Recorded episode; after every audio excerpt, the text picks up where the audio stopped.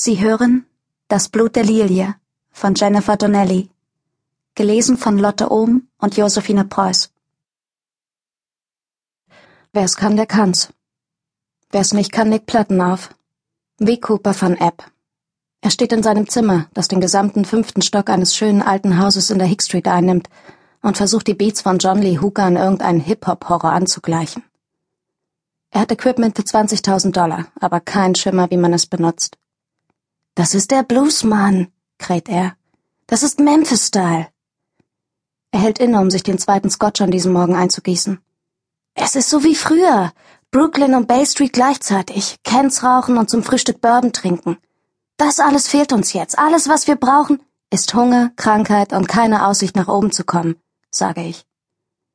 Cooper schiebt seinen Filzhut zurück und lacht wiehernd. Er trägt ein Muskelshirt und eine alte Anzugsweste.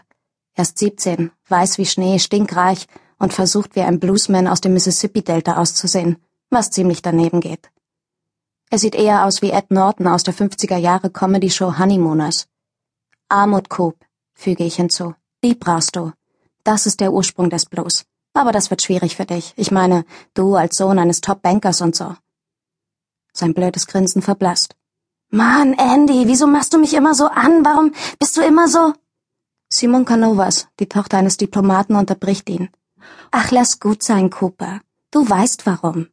Wir alle wissen das. Es wird langsam langweilig, sagt Arden Todd, Kind eines Filmstars. Und noch was, sage ich, ohne auf sie einzugehen. Talent. Du brauchst Talent. Weil John Lee Hooker ganze Wagenladungen davon hatte. Schreibst du überhaupt Musik, Coop?